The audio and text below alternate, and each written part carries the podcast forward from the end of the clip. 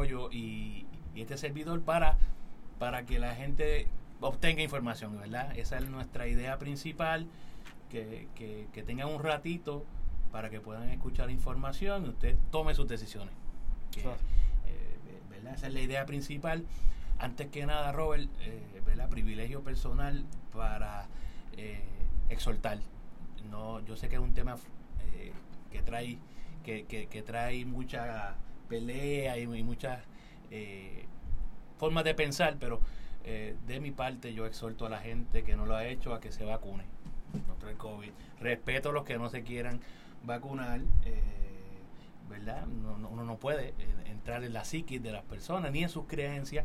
Lo que sí yo pienso que, que, ¿verdad? Si tú no te quieres vacunar no hay problema. Lo que, lo que también exhorto a que no andes por ahí ¿verdad? Diciendo que todo el mundo, que, se dejen de vacunar, lo que vaya en contra de la, de la vacuna, pero vamos, sin entrar en, en, ese tipo de discrepancia, si no lo ha hecho porque tiene miedo, porque le falta información, busque información. Este programa, ¿verdad? Nosotros, nosotros insistimos mucho en que las personas deberían tener información y tomar decisiones informadas, valga la redundancia. Así que, de mi parte, mi exhortación es a que lo hagan. Eh, eh, esta mañana estaba escuchando otra estación de radio, 43 muertes en tres días. Eh, ¿verdad? La variante esa delta eh, es fuerte y las estadísticas no mienten, Robert.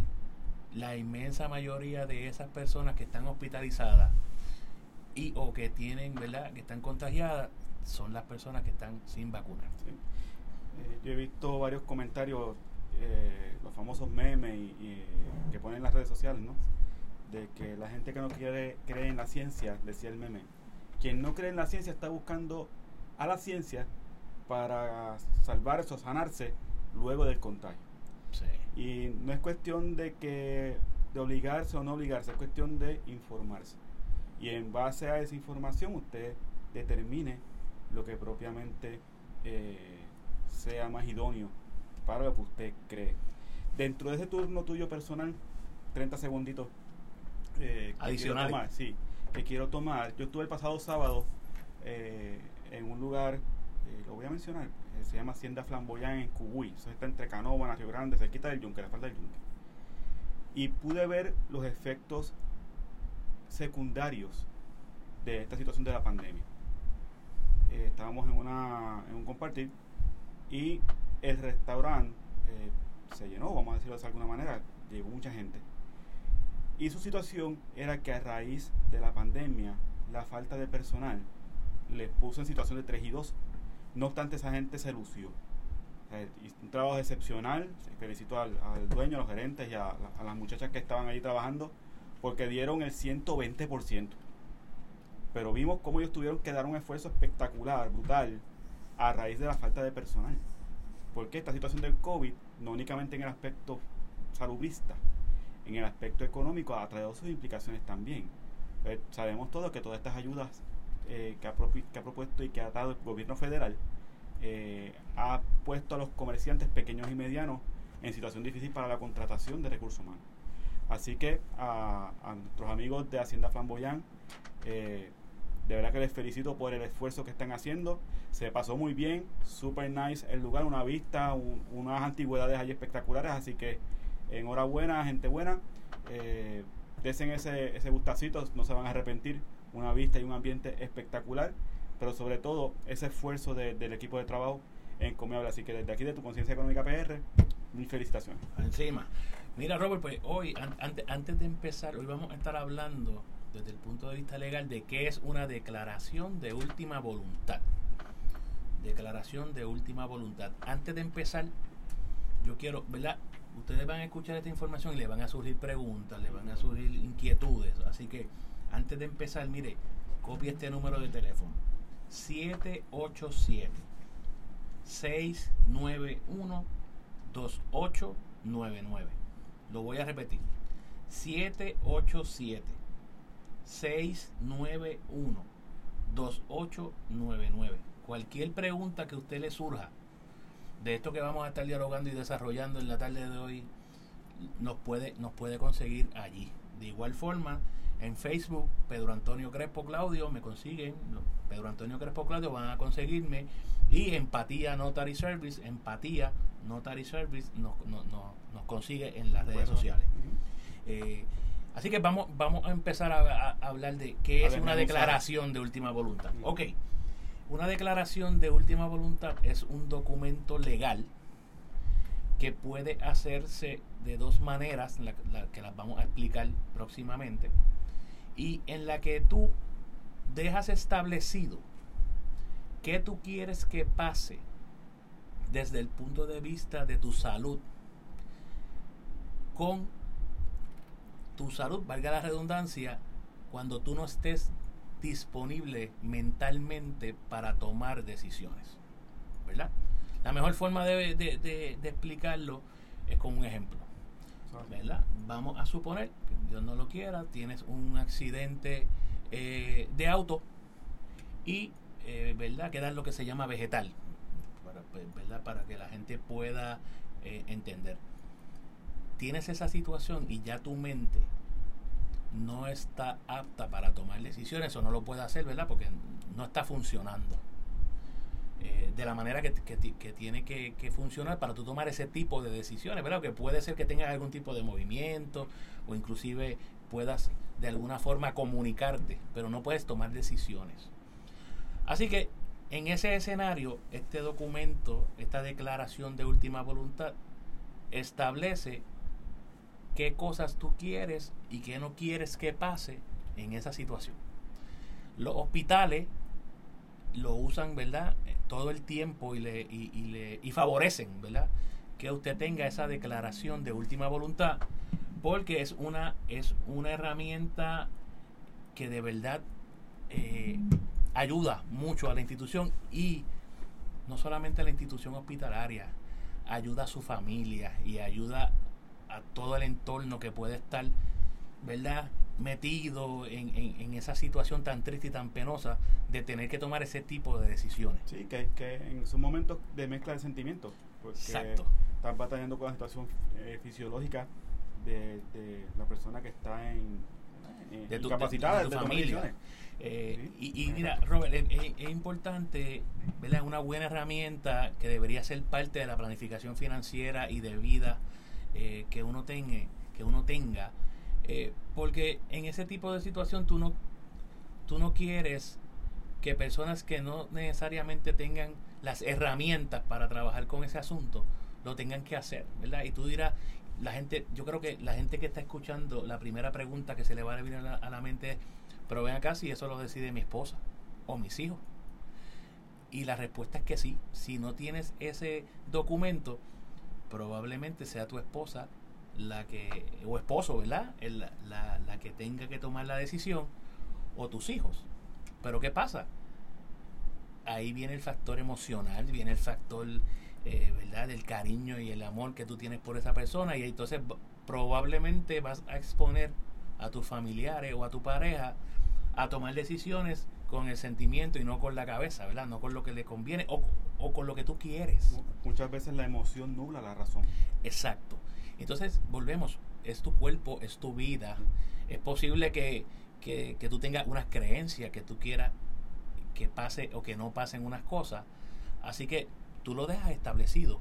Como por ejemplo, Robert, si tú quieres quimioterapia, si quieres una diálisis, si quieres terapia de radiación, transfusiones de sangre, intervención, intervención quirúrgica mayor, o sea, yo quiero que me operen o yo no quiero que me operen.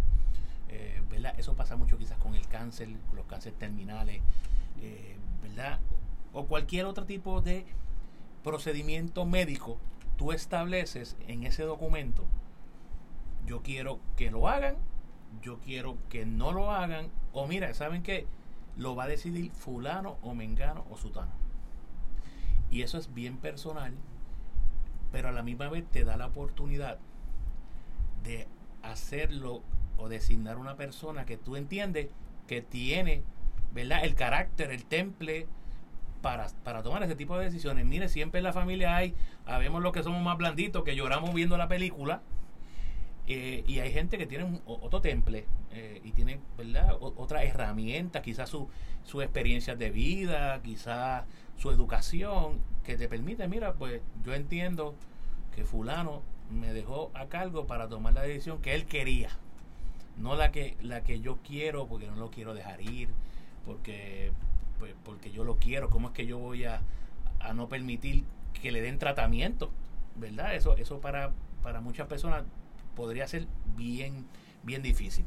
Eh, pensando en esa misma clase de ejemplo, eh, personas cuando están en procesos donde requieren intubaciones para extender eh, su vida de manera artificial, ¿verdad? Porque cuando, cuando se intuba la persona es la máquina quien está respondiendo muchas veces por en, casos terminales, ¿no? y muchas veces ponemos a nuestros familiares en la disyuntiva, lo entubo, no lo entubo, ya sabemos que la actividad cerebral posiblemente no es 100% eh, funcional. Si no la entubo, voy a asumir la responsabilidad de lo que vaya a pasar. Y si fallece, pues yo decidí eso. Exacto. Entonces, ese documento de, declaración de última voluntad, en gran medida, es un documento de amor.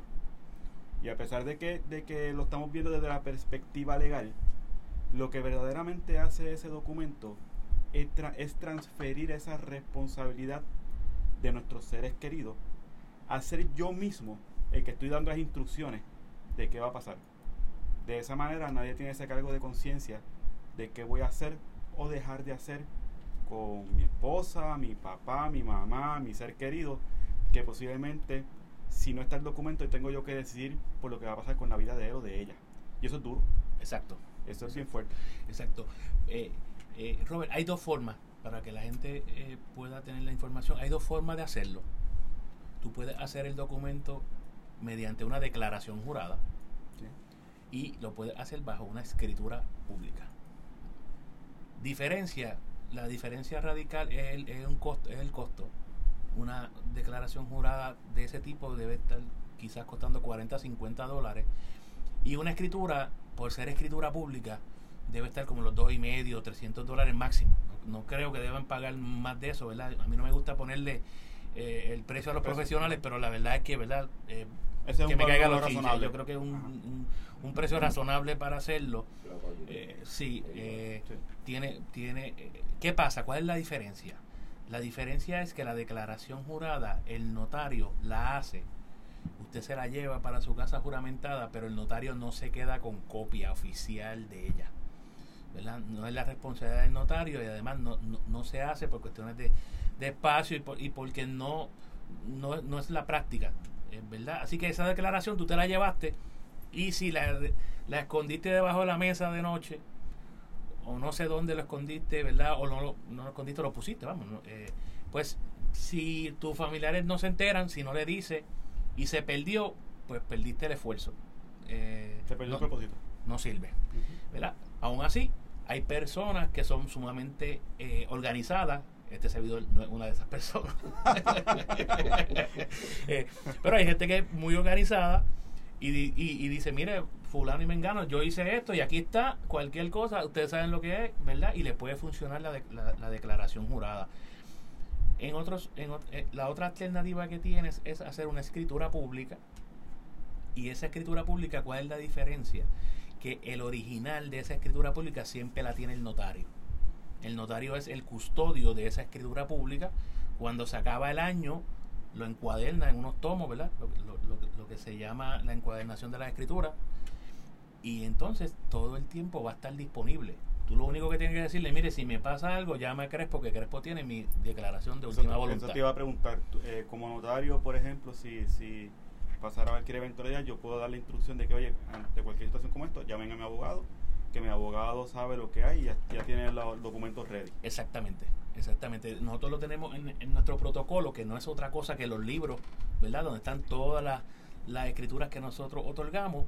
Y si nosotros dejáramos de, practicar o, o, por alguna razón nos mudamos, hay un sitio que se llama el archivero notarial y ahí están todas las escrituras de los notarios que dejan de ser notarios y ahí tú puedes conseguir tu escritura. Así que te olvidas del hecho de que no lo puedo votar, de que tengo que decirle a alguien dónde está, sino mire, la instrucción es, si me pasa algo, el licenciado lo tiene. Y esa, es- esa es- esa es la diferencia eh, mayor entre un método y el otro. Yo recomiendo que hagan la escritura pública porque eh, tiene, tiene, tiene sus ventajas, no se pierde o es mucho más difícil que se pierda. Pero es, una, es, es como te digo, una herramienta que debe ser parte de nuestra planificación financiera, de nuestra planificación de vida. Como siempre decimos en estos programas, siempre lo urgente se come lo importante, siempre vamos a estar ajorados, siempre vamos a tener algo que hacer, pero estas cosas hay que atenderlas. Sí. De hecho, cuando nosotros hacemos esa radiografía y ese estudio de, de nuestros consumidores, nuestros clientes, a la hora de diseñar estrategias, tenemos que hacer muchas preguntas. Eh, no es únicamente el, el aspecto financiero, y no es que seamos, en el caso de, de este servidor, no es que sea notario, pero tiene una responsabilidad grandísima. Y esa, esa es parte de- del propósito de este junte, de que tenemos las herramientas ahí, al momento. Eh, y una de las preguntas que nosotros hacemos es, testamento, está al día, está vigente, lo tienes preparado. Declaración de última voluntad, está ready, está lista. Preguntamos escritura de hogar seguro, está ready, está lista. Si no la tienes, aclaramos dudas dentro de los límites que tenemos. Eh, y entonces, viendo todo el espectro, es que comenzamos a hacer recomendaciones. Por ejemplo, cuando trabajamos con documentos como el de última voluntad, que estamos dialogando ahora, y lo amarramos con una póliza de seguro de vida, también planificamos qué va a pasar en caso de. ¿ok? Entonces las pólizas de seguro de vida incluyen unos riders o, o tienen disponibles unos riders o endosos. Cuéntame, cuéntame, espérate, Robert, llévame con calma. Ajá. Ya, ya, llévame con calma porque salimos de lo legal y me pierdo un poco. Ok, mira, Robert, va- vamos quedando en Raiders, pero antes de que tú sigas con los Raiders, 787-691-2899. 787-691-2899. Si tienen alguna duda sobre lo que estamos hablando, continuamos, Robert. Vamos, explícame qué quiere decir eso de Raiders o de Riders, ¿verdad? Vamos- para, para en vamos a arroz de hablar en-. En. Los riders endosos son, por decir así, futures. Si te vas a comprar un carro, le dicen el carro tiene Bluetooth, tiene GPS, tiene sensores Ok. Que, modifican la función del carro y facilitan la cosa para manejar. En las pólizas de seguro también pasa lo mismo.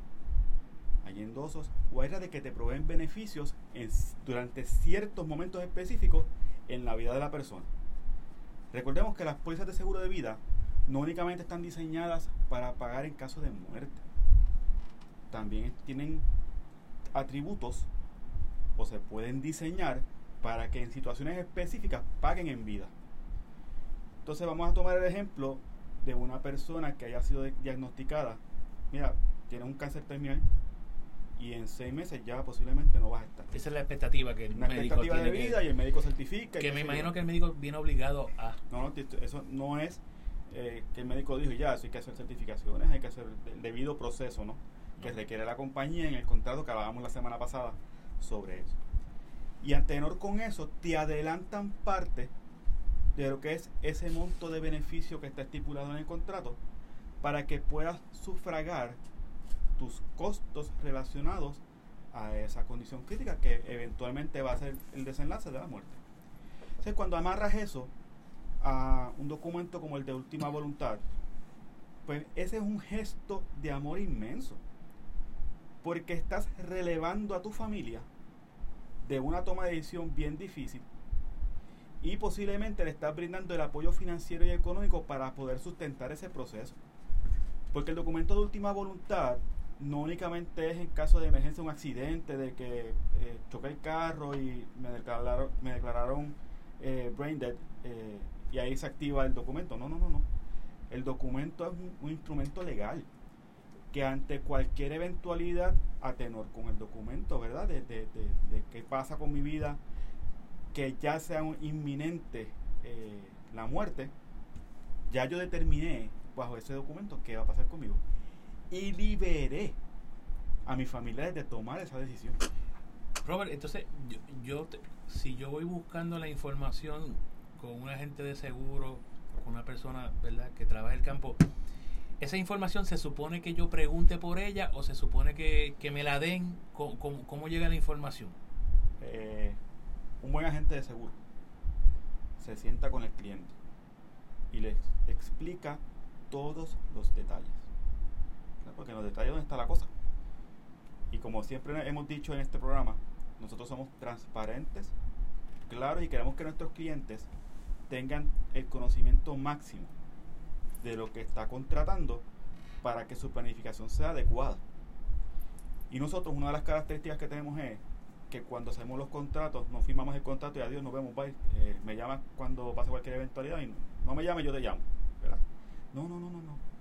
Estamos constantemente con nuestros clientes porque esto es algo de relaciones.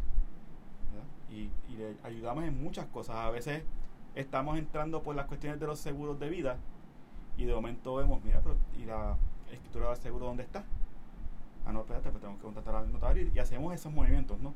O sea, es que un buen agente de seguro, un buen planificador, un buen estratega, no se centra únicamente en crear instrumentos, sino crear la estrategia y el plan. Y a veces eso a mí me preocupa mucho, porque esa responsabilidad está en el agente, no en la persona. ¿Cuánto tiempo, o sea, yo lo que, lo, mi, lo que va detrás de esta pregunta es, es que la, la gente pueda diferenciar entre un agente de seguro que está haciendo lo que tiene que hacer eh, y un agente de seguro que no lo está haciendo. Eh, ¿Cuánto tiempo debería durar, verdad? Yo sé que eso cambia, ¿verdad? Porque hay gente que habla mucho como yo, hay gente que habla poco, eh, pero ¿cuánto tiempo debería tomarse una buena evaluación de esa entrevista para que tú estés en posición de darle el consejo de los productos que debería esa persona tomar o dejar de, de tomar? Mira, te voy a describir mi, proceso. Cuando hacemos esta primera reunión de encuentro, de conocernos, ahí yo le dedico por lo menos una hora, hora y media en la entrevista a ver cuál es la situación del cliente, esa situación inicial. Dentro de esa situación inicial, que lo que yo, llamo el fact finding, ¿no? analizar los hechos, ver qué es lo que está pasando, dónde estamos parados, trabaja, no trabaja, está retirado, tiene deuda, no tiene deuda. Eh, vamos delineando en el segundo encuentro ya vamos un poquito más enfocando a, alternativas. Todavía no estamos de soluciones, estamos hablando de diferentes alternativas. Y en el tercer encuentro es que ya estamos definiendo por dónde es que va la cosa. ¿Y por qué lo hacemos con ese detenimiento y no nos enfocamos rápido a... Yo he visto mucha gente que en 15 minutos quieren cerrar un negocio. Yo, 15 eh, minutos un cliente no tiene toda la información para tomar la decisión. Inclusive yo cuando el cliente va muy rápido para, yo quiero hacer esto ahora y para aquí y para allá, me levanta hasta cierto punto banderas. Yo, algo está pasando que no, que no me estoy enterando y que tarde o temprano va a reventar. Pero tomamos con calma. Aquí no es cuestión de tiempo, aquí es cuestión de calidad y hacer un trabajo en pro de nuestros clientes. Es poner a nuestro cliente primero, su objetivo y entonces trabajamos los casos. ¿Qué, qué tipo de, de, información yo debería, yo como cliente, yo estoy buscando un seguro y, y llamé a Robert Berrío porque su conciencia económica PR eh, ¿verdad? Lo vi en las redes sociales o lo escuché en la radio. Eh, yo debería tener algún tipo de información ya disponible conmigo para esa primera reunión o yo voy y te escucho. Pues ¿Qué sería lo ideal? Pues mira, eh, si ya tú tienes que le estar picando la hormiguita, ¿verdad? De, de, de, estando maripositas en el estómago, ya por lo general tú tienes un enfoque de por dónde tú quieres que, te vaya, que vayamos trabajando. Por darte un ejemplo, ya, yo, yo tengo una hipoteca, o tengo ciertas deudas con tarjetas de crédito, ciertas, ciertos elementos que me preocupan si de momento pasa cualquier eventualidad, eh, cómo mi familia va a responder porque yo soy la fuente mayor de ingresos. Pues si esa es una de tus preocupaciones, pues ya sabes que a ese encuentro inicial pues debemos de ver cómo están esas deudas. Ah, la casa debe tanto, las tarjetas deben tanto, el auto debe tanto. Analizamos si dentro de esas deudas hay seguros de vida también Cuestión de que no tengas una duplicidad de seguro y, enfocar el seguro verdaderamente por donde va. Y ese tipo de elementos, eh, si ya tú tienes acorazonada, pues puedes llevarlo a la mesa de ruedo. Eh, he tenido clientes que simplemente quieren escucharnos. Mira, es que te he escuchado hablar de las anualidades, por ejemplo, y quiero tener información con relación a ese instrumento financiero que cabe señalar. Los clientes que están cumpliendo aniversario ahora en agosto, sus rendimientos están por encima de doble dígito, por encima de un 10%. Le, le fue bien. Bien es yo te, reto, como siempre digo, yo, reto a que vayan a la banca y busquen esos certificados de depósito, cuántos les están pagando a 5 o 10 años y cuidado, que te aseguro que no pasan de un 0.5%. Eh, a mí me pasó ya, me llegó una oferta espectacular de un banco de Estados Unidos que me ofreció un High Yield Interest Rate, un interés de alto rendimiento de punto 40.